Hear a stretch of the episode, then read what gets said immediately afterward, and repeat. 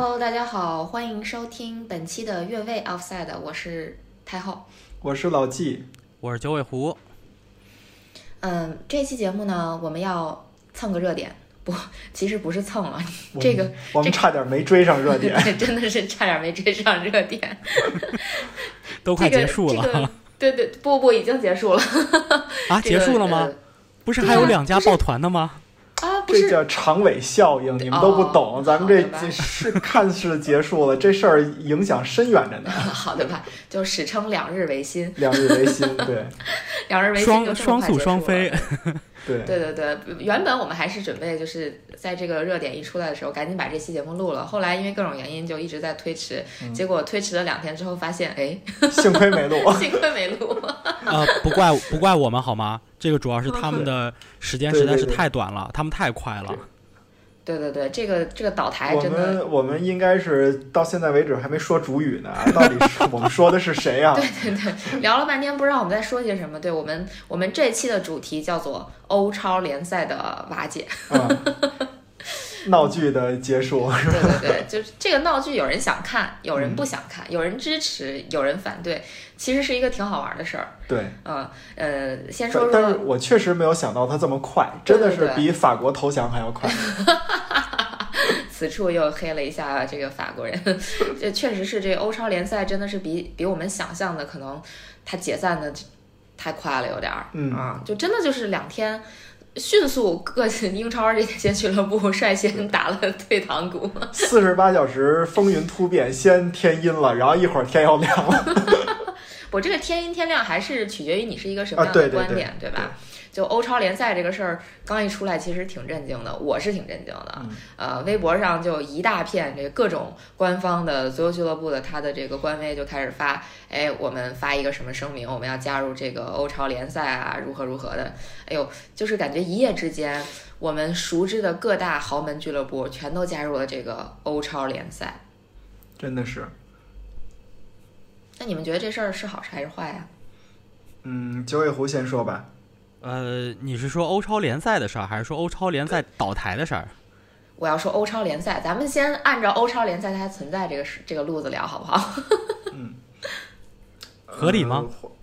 对，合理。它毕竟存在了两天，对不对？它还维新了。是这样，我我不支持欧超联赛，就是我想表达的一个观点是，呃。这个事情不是一个说呃非黑即白的事情，就是有的人可能觉得说我反对欧超联赛，我就是支持欧足联的一些改革，那也不是，就是但是对于欧超联赛这个事情本身，我是持反对态度，但并不代表我一定支持欧足联现在正在推行的这个政策。嗯，哎，那你那你反对的原因是什么呢？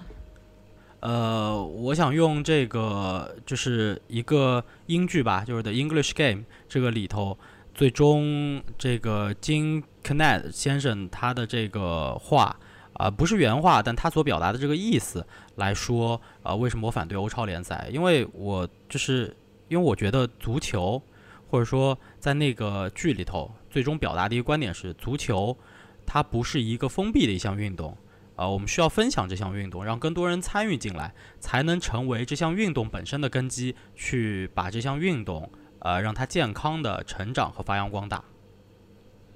嗯，那么欧超联赛，欧超联赛是违背了这个，是违背了这个根基的，因为它很大的，它很重要的一个组成部分是十五支固定的球队。对。所以其实你是觉得他自己造了一个封闭的、比较封闭的小圈子吧？对于这个运动，它的发展是不利的，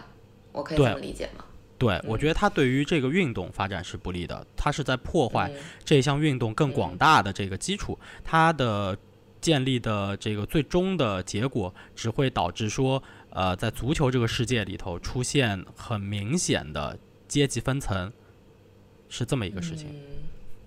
嗯就是说，你觉得如果欧超联赛它真的还存在的话，它可能会出现一个两极分化的这么一个情况呗？就是这些所谓的大牛的俱乐部，它会越来越好，但是那些小的俱乐部，它可能就会一直走低，最后导致这项运动可能就像你说的两极分化。那可能两极分化最终的结果就是那些不是很有钱的俱乐部，它慢慢它就都倒闭了，它也活不下去了，会有这种可能吗？嗯呃，我个人的观点是非常有可能，因为就是在任何一个领域，我们都知道有一个很有名的、很知名的理论是叫二八理论。嗯，那么其实，呃，欧超联赛这个事情，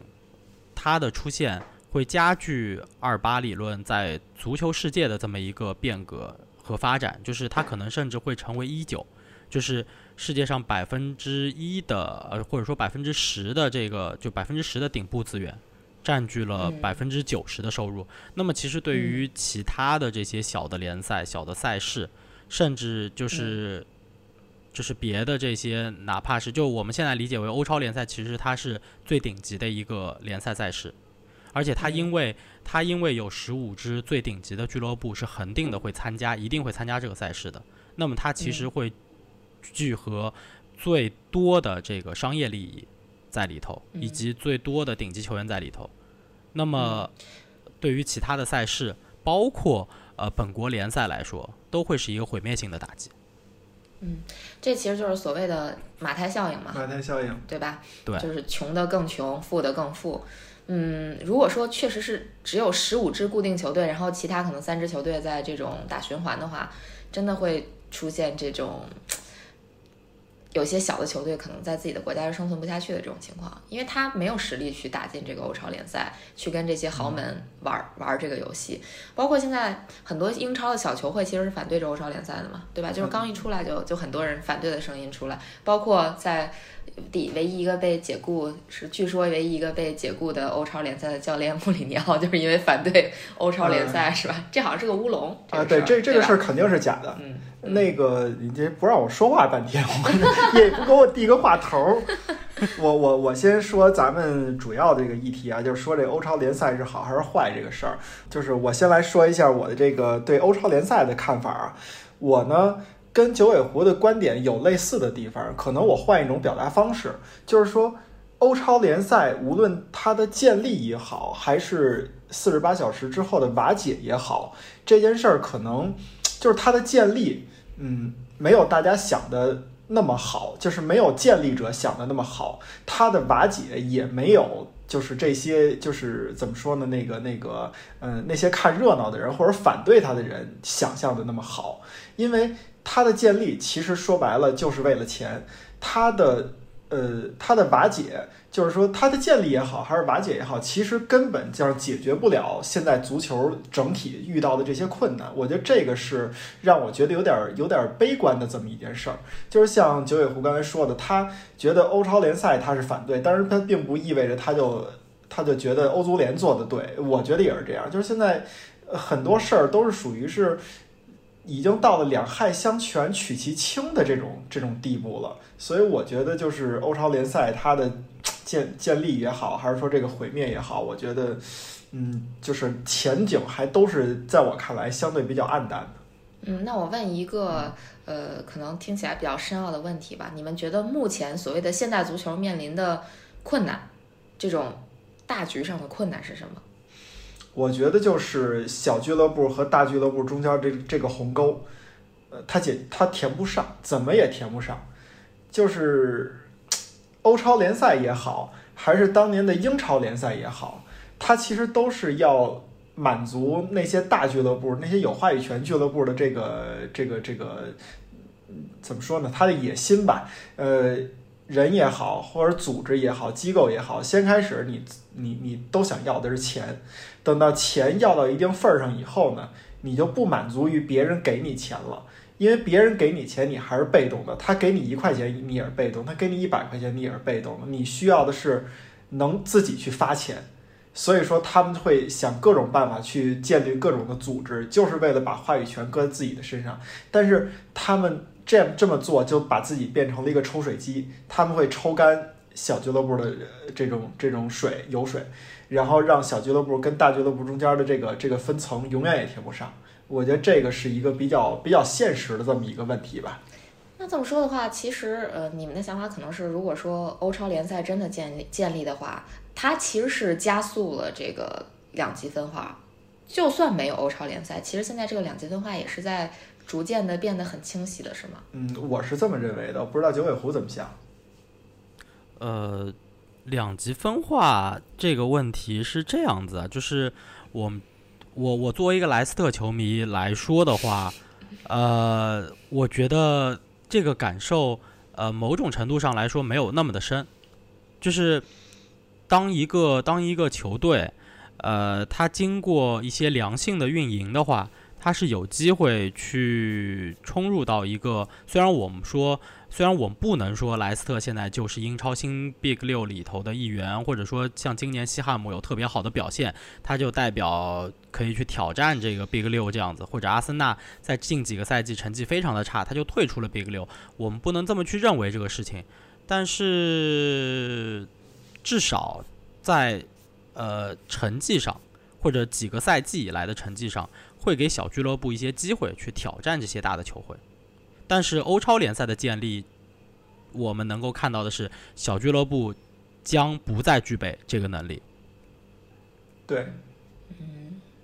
但是其实现在英超的一些小俱乐部也慢慢的有一些资本想要进入，但是那也只是英超啊。嗯嗯，因为英超它的这个商业化运作的太好了，这个我们其实到后来你也可以去考虑，我们还有别的一些议题。对吧？就是我们的这个这个讨论的这范呃这这些问题里边，就会考虑到为什么英超它可以这么这么做，呃，这些小俱乐部还能生存的好，那就是英超的这个建立，它其实是有一个很很强的这种这种资本化的运作的，对吧？嗯，所以其实欧超联赛就在在老季看来，可能欧超联赛的诞生跟英超诞生的背景可能会有点相似。我觉得是有很相似的地方的，就是。那我们其实就来可以来讨论一下，就是欧超联赛它到底是怎么诞生的？就是说为什么它会诞生这么个欧超联赛？其实这个想法应该很早就就是就是这个不叫想法，就是这个构想。对，可以说构想，对吧？应该很早就有人提出来过。对，具体是谁我已经忘记了。哎，我不我不知道那个你们对这个所谓的欧超联赛，或者就就类似这样的这个梦想的组织，你们是最早听说是在什么时候？我好像至少好像在大概一两年前就听过。嗯，那如果要是说不是欧超联赛，而是类似于欧超联赛的这种这种提法，我知道早年的 G 十四，但是我那个时候刚看足球不久，因为这个组织是存在于九十年代末零零年初嘛，这个当时很有对，当时很有名。但是其实对于它的整个历史的这个状况，我我不是特别的了解。老实说，我知道它的建立是为了对抗欧足联的一些呃做法，然后保证保证大俱乐部更多的利益。对。但是对对对。但是对于它详更详细的东西，我并不是非常了解。但这个大概是我所知道的俱乐部在和这些赛事管理机构的抗争的过程当中，一个比较大的这么一个俱乐部组织。对，就是呃，我可以简单说一下 G 十四啊，就是我知道 G 十四完全是因为阿森纳加入过 G 十四，而且阿森纳并不是 G 十四的创始，对，他是第二波加入的。呃，对，其实 G 十四到最后一共也只有十八个成员。嗯，他最初建立的时候应该是有十四支欧洲的顶级球队。嗯，然后他们建立的这个 G 十四就是为了与这个国际足联或者是欧足联去谈判。就有点那种反垄断的那种民间机构的感觉，嗯啊，然后这个 G 十四的成员就是都是各个国家的顶级联赛的顶级球队嘛，对，他就挺牛逼的嘛，就就用用用现在的话说，确实是挺厉害的。他是他是存在于二零零零年到二零零八年，这个 G 十四其实说实在的，他没干啥特别实在的事儿，没错，嗯，他但是他有一项创举。就这个可能一说大家就都知道了。G 十四最后就达成了一件事儿，他在零八年解散的时候，他跟国际足联和欧足联达成了一个协议，就是他们确定最终俱乐部的球员去国家队效力的话，国际足联和欧足联会给对会给俱乐部钱。嗯，这是他们干的可能唯一一件比较有声响的事儿。嗯啊。我我知道这个类似这种提法，就所谓超级联赛的这种提法，最早是在一九九九年。其实跟你们的这个说法是一样，就是背景就是 G 十十四的建立。但是我是实实在在看过产物的。这个我不知道九尾狐你有没有印象？当年那个足球游戏《非法九九》，它专门有一个模式叫 Dream League，叫梦联赛。你们你们没印没印象了。这个这个我印象特别深，就是当时那个在这游戏发行的时候，因因为游当时的那个咱们不能第一时间拿到这个游戏嘛，都是看那个呃所谓的电脑报啊或者什么，它有一个游戏版来给你介绍当年呃就是最近要发行的这个游戏。非法这个系列是人家很重视的一个游戏，当时就提到非法九九的一个非常大的卖点就是它率先实现了欧洲的超级梦联赛，然后这个联赛的在游戏当中是什么样子呢？你们想想啊，这个赛制二十支球队分成 A、B 两个组，每个组十支球队，然后打双循环比赛。打完双循环比赛以后，再进行交叉淘汰赛，也是双循环。你们看，跟现在的这个欧超联赛赛制是不是完全一样？所以其实是非法发起的，是吗？不是，就是 G 十四先提到的这个想法，然后非法当时就是这个美国公司一听，那他很很棒啊，这不就是足球版的全明星赛吗？你是不是实现还需要有时间吗？我现在游戏里帮你实现呀，啊，就这种感觉。啊，当时就就很多人都在玩这个，玩非法九九的人没有不知道这个梦联赛的。哎，我有个问题，嗯，我有个问题，老季，他当时这个当时这个梦联赛，因为它是一个游戏版本的，所以就是就是我可以理解为它这一代的游戏就是 FIFA 九九，然后这十四个球队，呃，就这个梦呃二十个球队梦联赛的球队，它就是固定的二十支球队。呃，我一我我已经记不太清了，它应该是大约固定的二十支球队，但是你可能能根据自己的喜好去替换其中的一两支吧，还是说不能替换，只能选队？我忘了，好像好像是不能替换。我你这么一说，我好像记起来有过一些游戏，我不确定是什么游戏了，好像是有过这种模式。就是你可以自己去挑十个还是二十个球队，然后组成一个你自己想踢的这种小联赛，这么一个性质的这么一个游戏模式。那个是后期，因为大家觉得这个梦联赛这个事儿越来越不可行，然后所以呢，那个就是非法和实况就根据类这个梦联赛呢，他就自己自己出了一个叫就是有点自定义联赛、自定义杯赛这么一个性质的。嗯啊，明白了。对对对，他等于一步一步是这么走过来的。所以说，我觉得欧超联赛其实它的这个诞生的原因还是非常的有有历史的。对，就不是说大家这些欧超联赛这些球队一拍脑门子想起来说我们弄一个联盟，我们就弄一个联盟，而是其实它可能背后还是有一段时间的筹划的。而且我觉得这个事儿很有周期性。你看，九八呃九九九九非法九九，它等于是九八年年底出的，也就是说这个事儿最早是九八年就有人，就或者说九八年前后就有人提出来的，跟咱们说的 G 十四的建立是九九到零零后零零这一期间差不太多，对吧？这是一个时间点。然后十年以后。二零零八年、二零零九年的时候，温格曾经说过一句话，就是说，在未来的十年内，我认为欧洲的这种所谓的超级联赛一定会上线。嗯，然后你再看看，再过十年，今年是等于二零二一年，那就是相当于十二年以后啊，欧超联赛开始官宣了。啊，虽然只官宣了四十八个小时，但是至少这个周期性它已经出来了。对，我觉得他既然官宣呢，其实他应该是已经想好了这个欧超联赛上线之后未来的各种运营规划，对吧？包括是摩根斯坦利还是摩根大通是要投摩根大通几个亿美金在这件事儿上，对吧？三十多个亿是吧？三十多个亿，三十五个亿。据说这钱已经下来了，而且摩根大通是有这个赔偿条款的，就是如果这事儿没成，摩根大通。好像还需要赔八十个亿，因为这钱也不是他自己的钱，就是他也是一个，你可以理解为是一个基金组织嘛。然后他通过发行一些金融产品或者其他的去筹集这三十五个亿，然后这当中的很多的赔偿条款，包括俱乐部应该也是签了一些赔偿条款在这里的。嗯，没错没错。其实对于对于这些欧洲的俱乐部而言，这个欧超联赛。嗯，怎么说呢？不能说对俱乐部吧，其实我是想说，对球迷而言，这个欧超联赛好像听起来是一个球迷的盛宴。其实我我有在想啊，就是如果真的这个欧超联赛它成真了，嗯，那是不是就欧叫欧冠联赛肯定就。不复存在了吗？或者说这种我们我们就是原原始的那种想象中的这个不是想象中，就原始已经存在的这个欧冠联赛，它就不是现在这个样了，肯定面面目全非了，就没什么强队参加了，然后大家都去看这个欧超联赛了。那欧超联赛也都是强队之间的这个。对弈，那是不是就像每年都都有世界杯看一样的感觉？所以所以很多人会支持这个想法。好多人都是这么想。反正我听到两种说法，第一种说法就是。我反正我我我看一场球，我很很不容易啊！我熬夜看一场，我干嘛非得看布莱顿打那个南安普顿呢？我看一场那个巴萨打拜仁不好吗？啊，然后还有一种说法就是说，这个就相当于现在等于是我们天天吃饺子，到大年三十那顿饺子可就不香了啊。然后我天天吃肥肉，然后你就觉得这肥肉越吃越腻。就这个两种观点都是都是很对立的，我觉得还是也都是很有道理的。但是我觉得怎么说呢，还是像我之前说的吧，欧超联赛这个事儿，我觉得本身他还好多事儿没想好，嗯或者说是他想好了，但是好多事儿一厢情愿。嗯我我是这么觉得啊，世界杯不好看。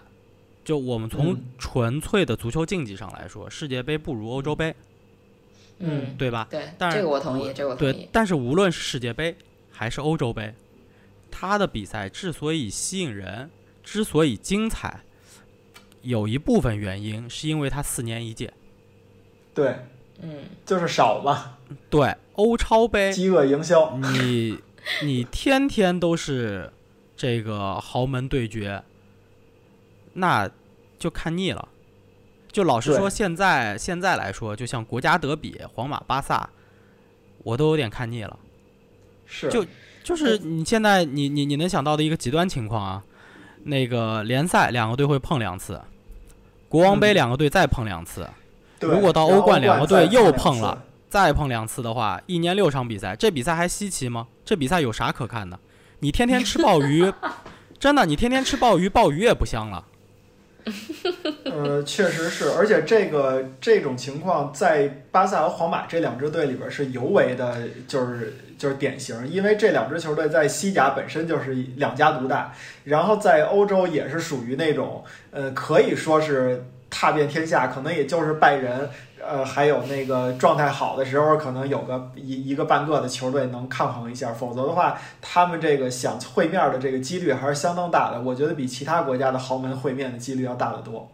嗯，就是呃，你们有没有想过一件事情？就是其实以前可能倒数倒回去十年，嗯，巴萨跟皇马也是这么这样交手的，但是十年过后他还是这样交手，你就觉得啊，这个没意思，因为我总看。有没有可能是社交媒体把这件事儿放大了？就是或者说，因为有媒体的炒作，所以导致说原本他可能嗯不是那么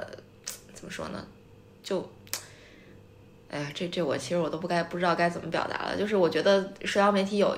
有有这个推波助澜的作用吧。就是你的意思是说，它嗯本来其实可以很香，但是你这边炒的很过，对结果反而不香了反而不。香了。对，我觉会不会有得这种？我觉得这个不是社交媒体的炒作，而是这个媒体发展到现在。你想，十年前你你也不叫也也不能说单纯的说社交媒体的炒作吧，我觉得就是多方面的这种炒作去推波助澜，然后就是导致这个事儿它可能没有，就其实它跟十年前是一样的，嗯只不过因为它周边的这些东西太多了，导致这个事儿被放大了很多倍。我觉得不是这样，我觉得是媒体的强大让你看这些比赛太容易了。比如说往年那十年前，可能那个呃皇马、巴萨一个赛季也碰六次，但是你可能也就看个一两次，剩下一两次你找不着转播机构。你说国王杯，你你十年前零九年那会儿，你知道哪个哪个台转播吗？那时候没有网络转播，对吧？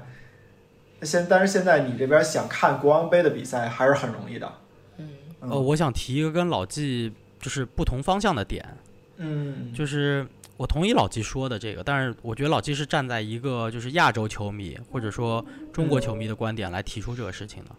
我想说一个就是从欧洲球迷的观感上面来说的这个事情，就是呃，我想说的是早年的欧洲，就是当呃早年的欧洲足球，就是我们刚开始看球的那个时候，呃九十年代末零零年初或者稍微再晚一点，可能零四零五年那个时候，那个时候的欧洲足球的俱乐部之间的差距没有那么的大。没有像现在那么的大。啊对，其实现在，其实现在的两极分化已经逐渐在变得比以往更更更更大，就是所以你会发现现在欧冠的这个八强的球队，呃，逐渐的就越来越多的被五大联赛的球队包揽，而且呃，你仔细再去往前推十年的话，你会发现黄萨人这三支球队，呃，占据四强当中三席的这个概率是非常非常高的，它甚至高达百分之八九十，也就导致了他们之间相对的相互的这个碰面次数会非常多。呃，你比如说我们再去推算，像举个例子啊，拜仁对曼联，你脑子里去想这两支球队上一次在欧战碰面是什么时候？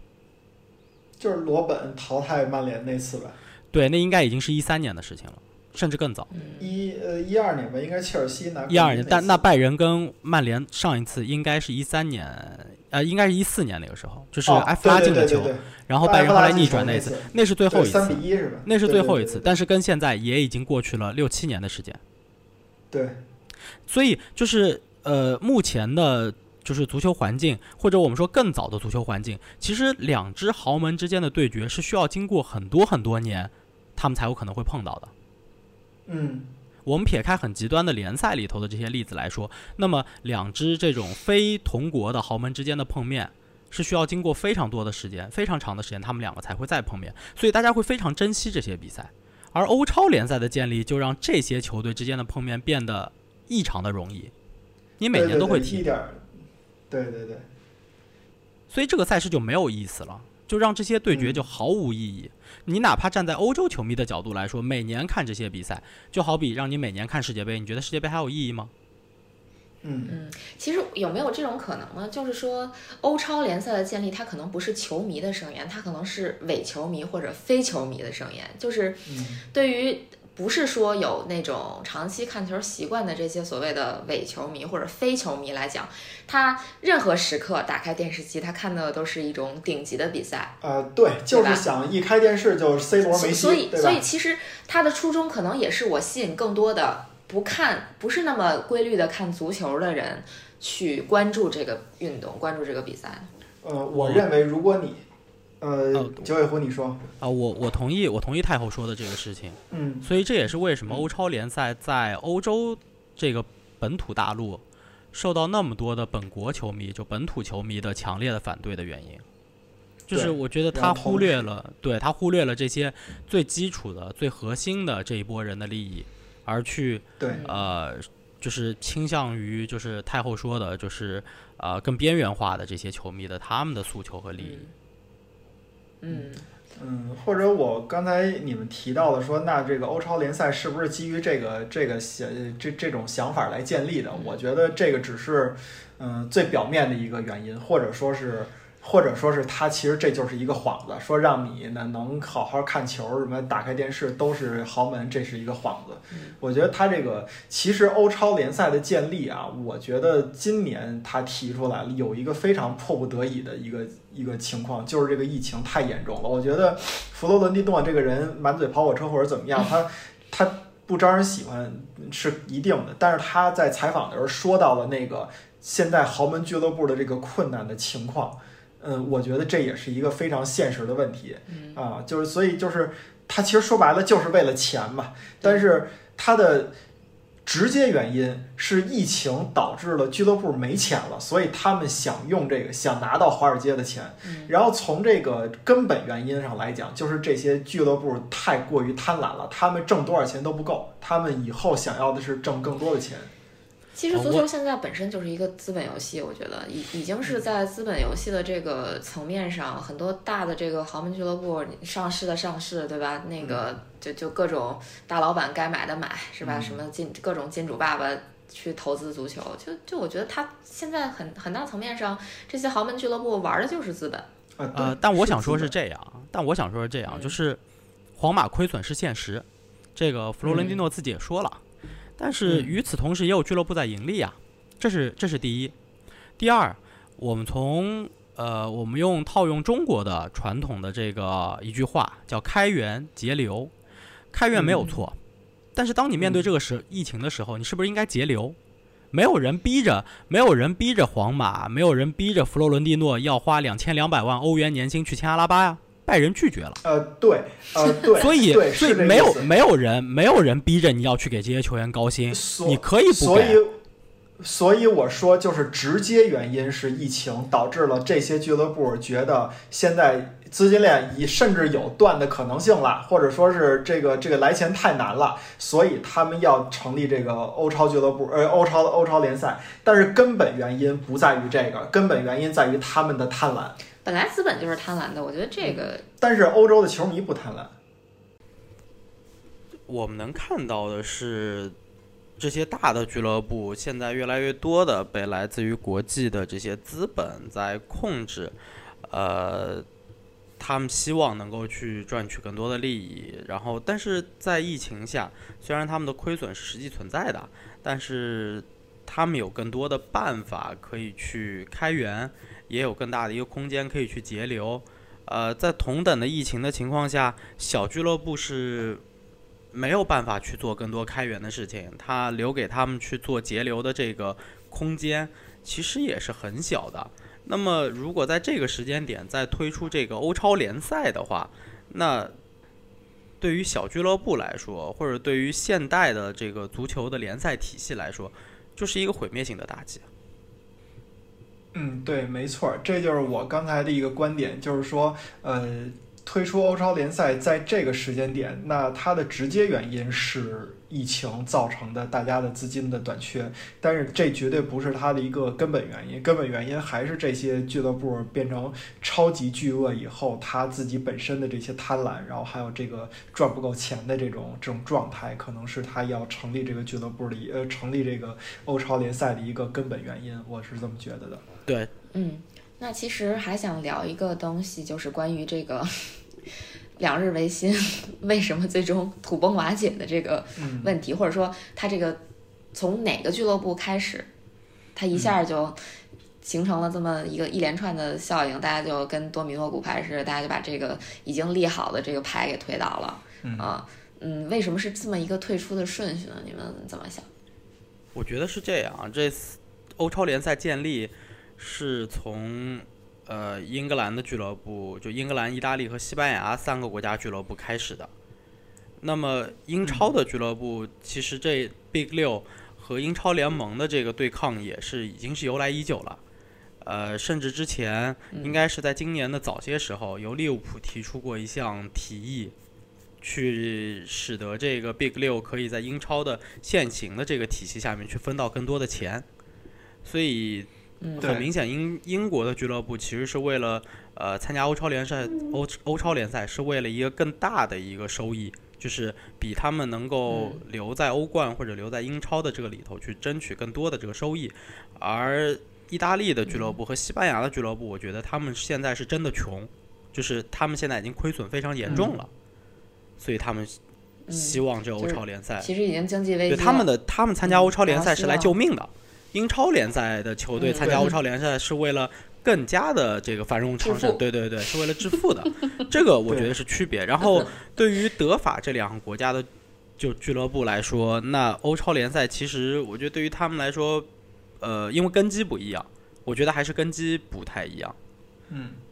对，我觉得要说这个为什么是这么一个退出的顺序啊，这个。呃，必须得先从为什么加入的这里边少了德国和法国的球队。德国球队就是刚才九尾狐说的，因为根基不一样。他而且也是刚才我说的那个，他其实呃德甲的经营状况，或者说对于拜仁和多特蒙德来说，他的经营状况相对来讲还是不错的。所以说那个他没有这么大的必要性，非得加入这个，非非得冒着跟欧足联、跟自己的本国足球传统撕破脸的这种这种状这种风险来去加入这个。巴黎没有加入这个协议，其实最大的一个直接原因就是巴黎的那个主席，他是那个跟第一是跟欧足联关系特别好，第二是巴黎他的那个叫什么贝贝因的那个转播商吧，那个卡塔尔的那个转播商本身就是欧冠的转播商之一，所以说他不可能把自己的这个已经拿到手的这个转播转播的这个这个比赛的这个含金量给它降低，然后自己再去成立另外一个比赛，他。得不偿失，而且对于大巴黎来说，他的这个呃怎么说呢？他的这个这个就是背后的卡塔尔集团，他是要面对二零二二年世界杯的，他没有必要为这件事儿跟国际足联、跟欧足联全撕破脸。这是他们为什么不进？那现有进的这些球队为什么是这么一个退出顺序？其实退出顺序第一个说的要明确说的要退出的应该是切尔西和曼城，对吧？对，是这样子。我我听到的消息是，呃，切尔西是第一个提议的，但他们是英超俱乐部里头最后一个公开发表。这个 announcement，对对对，第一个公开，实际上这十二个球队当中，第一个公开发表声明退出的其实是曼城，是曼城，曼曼城他曼城他不差钱啊，曼城他不差钱，对，就是这样，对，曼城不差钱，切尔西也是属于相对来讲。不差钱，还不算太差钱的。那为什么曼联、利物浦、阿森纳包那个那个在那儿挺着？是因为呃，对于利物浦来说，它可能是英超的这些球队里边相对来讲差钱的啊。然后呢，对于这个对于这个热热刺来讲，呃，他跟那个曼联有一点点类似，就是说我不管我自己差不差钱，但是我挣只要有挣钱的方式，挣大钱的方式，我就一定要去染指它。啊，那对于曼联来说更好说了。伍德沃德本身就是华尔街的，跟华尔街有有有千丝万缕联系的。他是摩根，对，他对，那走之前他是从摩根大通出来的。嗯，当年伍德沃德为什么要来到曼联，就是因为那个格雷泽家族在收购曼联的时候找的是摩根大通，然后摩根大通是委派的伍德沃德去来做这个这这些这个这个清算也好，或者说这个这个核算也好，然后在这期间格雷泽家族发现了伍德沃德的这个才能，然后给他带到曼联的，所以说是这么个顺序。那还有一点就是说，为什么曼城第一个站出来跳反？是有一个很重要的原因是，呃，就是欧超联赛没有想到，呃，整个欧洲大陆连最低层的草根，然后带最高层的政府都会这么大力的反对。据说是那个曼城退出的原因是，呃，主要原因是鲍里斯·约翰逊在这件事儿完了以后做了一个私下的游说，就是他去找到了，呃，曼城这边的赞助应该是阿联酋集团吧。伊蒂哈德啊，对，伊蒂哈呃，就是阿联酋的这阿联酋的这这些这些这个酋长国的这些呃财团，当时鲍里斯约翰逊找到了阿阿联酋，说是如果你要是让曼城继续这么干下去，继续成立这个欧超联赛的话，呃，会影响英国和这个阿联酋的外交关系。就是它已经上升到这个程度了。对对对对，为什为什么要上升到这个程度？就是说那个工党和保守党。就是今年是其实是这个鲍里斯约翰逊上台是工党的一个胜利，呃，是是那个保守党的一个胜利嘛。他就是在很多的那个呃原来应该是属于工党范畴的这个选票区，结果都给他变成了保守党了。然后呢，这个就是鲍里斯约翰逊他作为一个保守党的这个这个首首领吧，他就等于说是非常的愿意去为这些人去发声。这些人正好是草根的球迷比较多的这么一一些人，所以说鲍里斯约翰逊。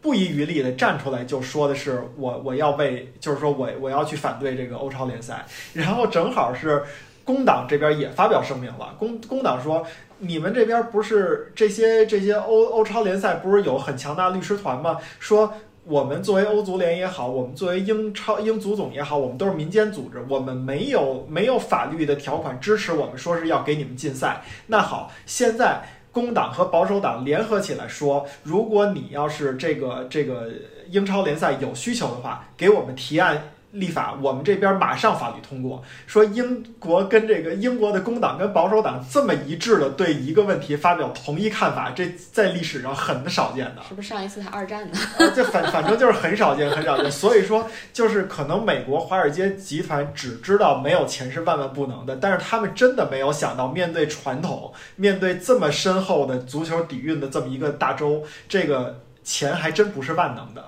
不是那么好挣的。对对对，这应该说钱不是万能的。我想提几个点，第一是就刚刚说到政治，政治和政治人物，呃，嗯，威廉王子公开发声了，对。他通过他通过呃他们管理的一个推特的账号应该是，然后底下署名是 W，W 的话就是威廉，就是来自于威廉王子的发声。应该来说王皇室。对于一些问题，呃，尤其是政治问题，他们是保持中立。但是能够让威廉王子这样一个皇室的这个高级皇室成员，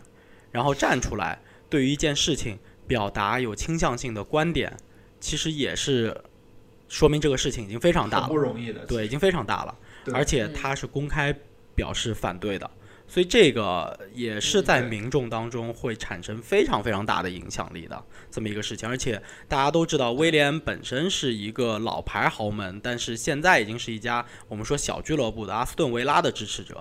所以他站出来来反对这个事情，无论是从代表民众的心声，呃，代表他所支持的球队的这个利益集团，呃，或者代表这个更广大球迷啊，然后政治界的这一切的这个立场，他都是很合适的。对对对对对，嗯对，所以其实最后真的是算是欧洲的这个足球底蕴，或者说算是现代足球发源国的英国，他站站出来这个反戈，以及最后导致这个所谓的华尔街的这个资本计划一个一次溃败，一次溃败，太快了。真的太快了。摧枯拉朽有好多人说是。绝对绝对是摧枯拉朽，有好多人说是那个什么，那个之所以这个 Big 六退出，然后是因为那个欧足联私下里边跟这个 Big 六达成了一些协议什么的。这个我我同意有一个解说员的说法，我觉得这事儿是不可能的。为什么呢？你这边塞弗林已经在这个公开场合说伍德沃德是蛇，说阿涅利是是蛇，是卑鄙小人，然后这么说我要给你们禁赛等等等等的，然后结果你这底下跟人做私下交易，你做私下交易，你你你你到时候说出去以后，你这不是自己抽自己脸吗？所以这个事儿肯定是呃不不是的，就是一次彻彻底底的华尔街资本的一次溃败。嗯，所以你说你们觉得这个欧超联赛有可能会卷土重来吗？我觉得与绝对会，我觉得绝对会卷土重来，只不过是不知道是什么时间，以什么形式。我希望是这样，就是我能理解俱乐部和这些赛事管理机构，呃，包括欧足联、包括国际足联之间的这个斗争会长期存在，他们也可能会嗯。提出呃新的类似于欧欧超联这样子的赛事的规划，来争取更多属于自己的利益或者他们希望获得的利益，但是我嗯。不希望看到的事情是。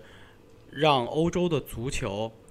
变成像美国的 NBA NBA 和呃 F 一这样子的更加一个封闭的赛事，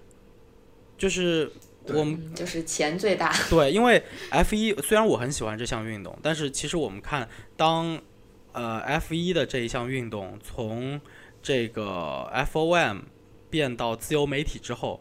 呃，整个赛事体制在近几年发生了很大的变化，包括这个年轻车手的这个成长体系。以前我们都知道叫 GP Two，、嗯然后包括它它底下有这个 F 三、有 F 三千。有雷诺方程式等等一系列的这些赛事，年轻车手有很多的这个很多的渠道可以进入到 F 一，而现在这些进入 F 一的渠道已经变得非常窄了，就你必须通过啊、F 三、F 二，然后进到 F 一，这是唯一通道。所以其实每个通道内能够容容容纳的车手数量是有限的，所以现在车手的晋级已经变得非常的难。而欧超联赛其实就更像是这样一个赛事，它固定了十五个俱乐部的名额，剩下只有五个名额可以分配给那么多的俱乐部去争取。那其实这个晋升难度是非常非常大的。为什么欧超联赛可以从一开始就让这些呃，我们说资本家去为他投入那么多的钱。我因为我们看到的公开消息是说，摩根大通已经为欧超联就是给给欧超联贷款三十五个亿，让这些俱乐部去分。当然，这个三十五个亿其实俱乐部在后期是要归还的，因为现在是一个贷款，先给到他们，嗯给他们收益，嗯让他们去嗯参加和经营这项欧超联的赛事，在未来是要归还的。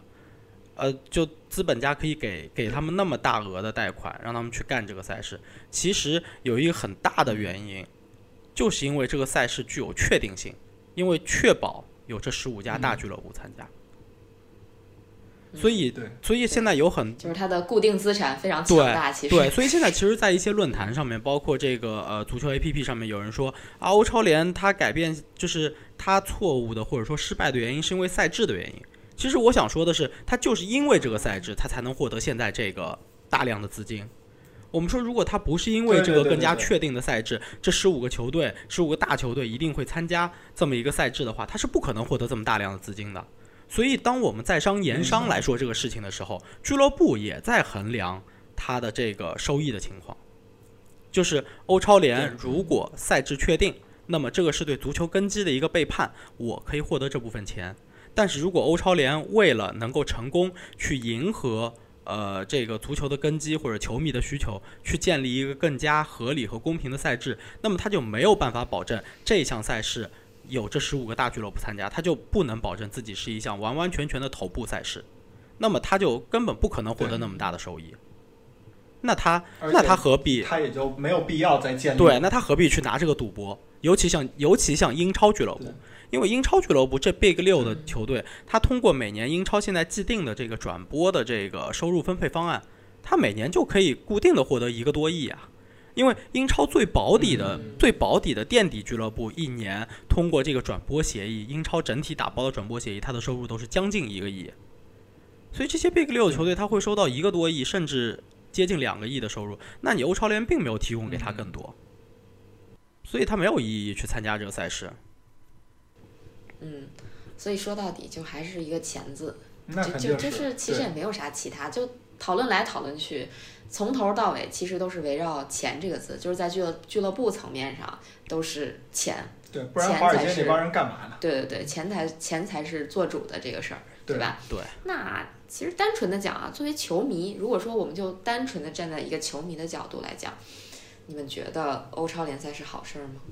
单从比赛的角度来看，我还是那个观点，我是这么想啊作为一个普通球迷，嗯。不是，就是就是，我觉得嗯。鲍鱼鱼翅不是每天都应该吃的东西。嗯，我是这么想，我觉得这个事儿就是属于是，还是发生在了我们都有意识、我们都知道的这个时间。啊，就是我们是看着它起变化，从原来的那一套要变成现在这一套，然后结果被人摁下去了，等等等等的。如果这个事儿如果要是发生在就是八十年代，我们还没出生呢，没准儿现在我们也就接受它了。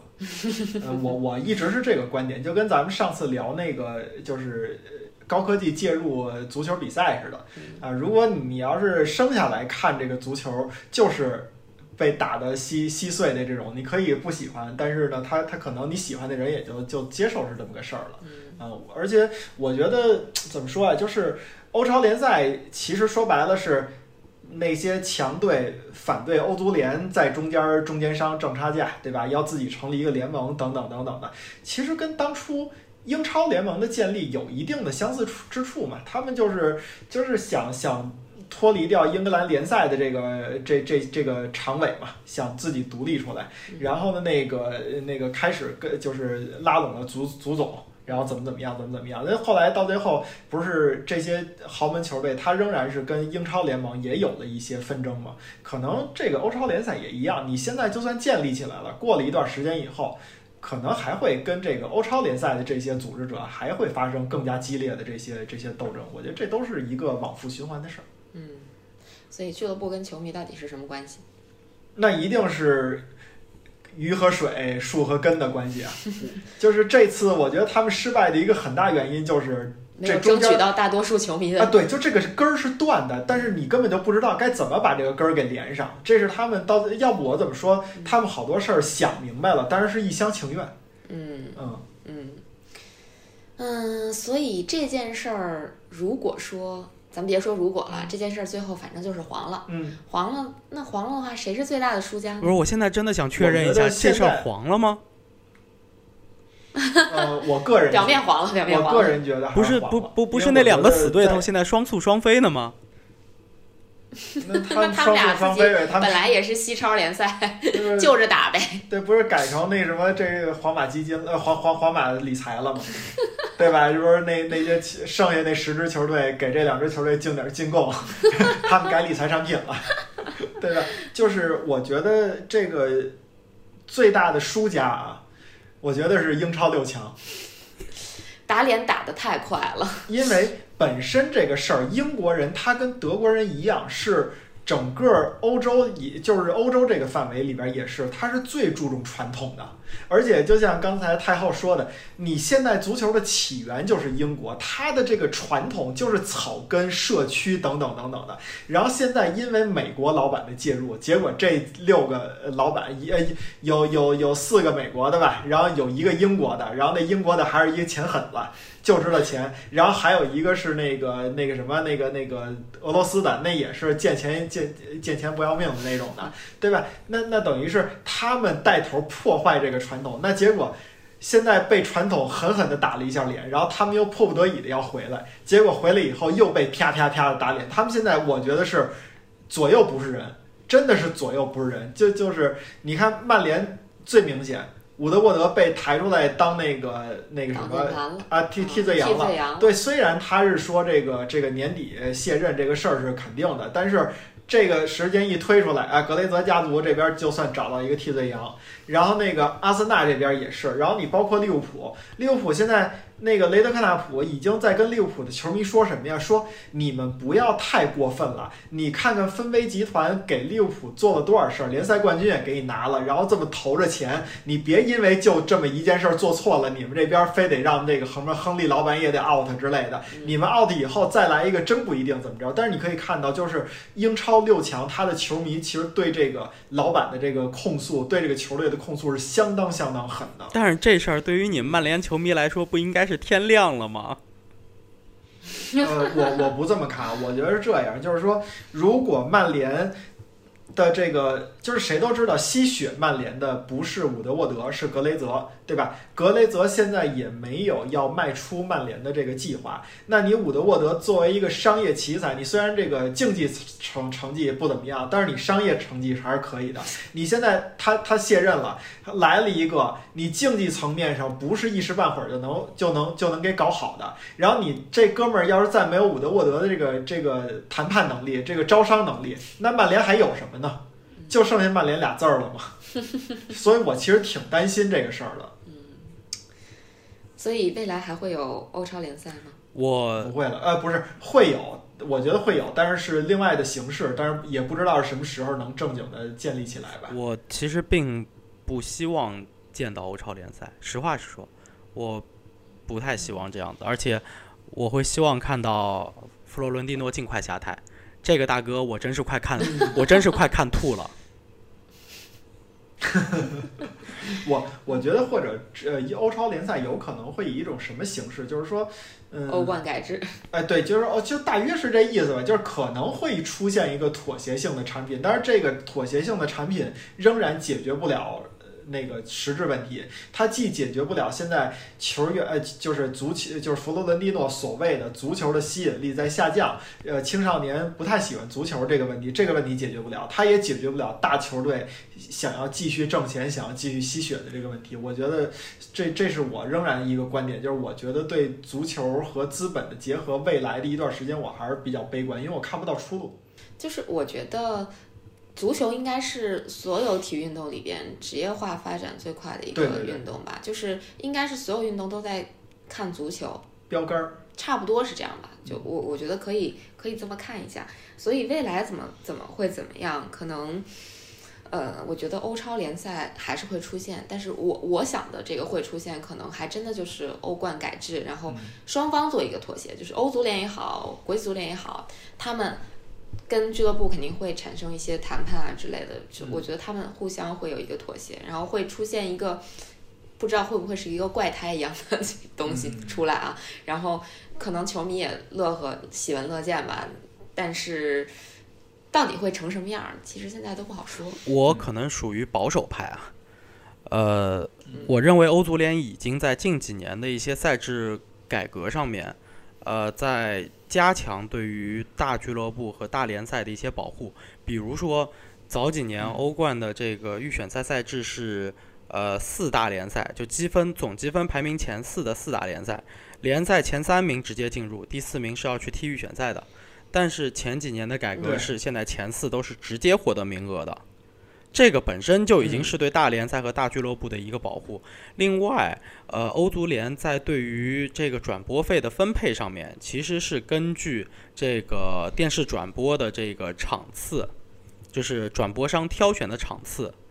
来给予各个俱乐部相应的支付的。所以有的时候你会看到说，某一家俱乐部它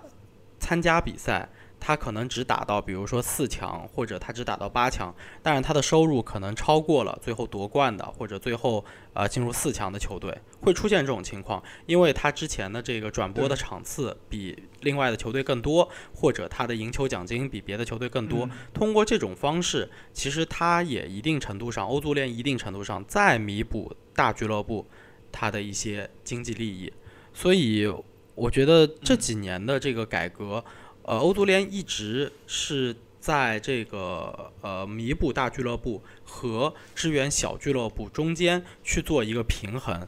在这个情况下，欧足联本身作为一个这个管理体系的这么一个公司，它希望通过这个改制去增加球队的数量，一来吸引更多的投票，就是来自于小联赛的这个选票；二来。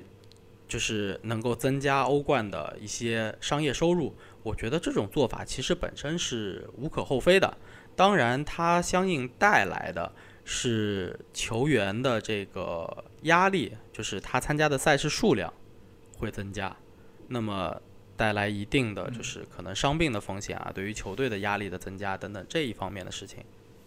那么，但是它，但是它绝对不是。呃，欧超联赛的这个创办者弗洛伦蒂诺在说的，呃，这个这个点就是关于欧足联的更多的这种贪婪啊，对于大俱乐部的这种剥削啊等等的。我觉得这个点是他原来想拿这个点去拉动球迷，但是很明显的，欧洲球迷给予的反馈是不支持欧超联赛的。嗯嗯，哎呀，这个。欧超联赛就这么两天，咱们也就一共成立两日，两日又瓦解。我们关于这话题也聊了挺多的了。其实可能，嗯，之后我们还可以再聊聊关于欧冠改制的一些畅想吧，对吧？然后，嗯，那今天我们可以就先聊到这里。嗯，聊到这里。但是我想再说一句话，就是说，欧足联我估计现在也是。就是心惊肉跳，看到这件事儿以后，为什么呢？就是其实只要明眼人都明白，这次的虽然是欧洲的欧洲足球的一次完胜，但绝对不是欧足联的完胜。就是，呃，谁都知道欧足联自己也不干净。然后呢，这两个之所以大家占了欧足联，是因为两害相权取其轻了。就是如果有一天。欧足联有很多事儿，如果做的不好的话，球迷一样能把欧足联给这么骂死。我是这么看的。我觉得关于关于俱乐部，关于这个欧足联也好，国际足联也好，这个腐败问题也是可以单独去聊的。嗯嗯，跟欧超联赛的建立等等的这些，就怎么说呢？这背后的这些个勾心斗角，其实呃能说好多。嗯，那今天的节目就到这里了，我们下期再见。拜拜。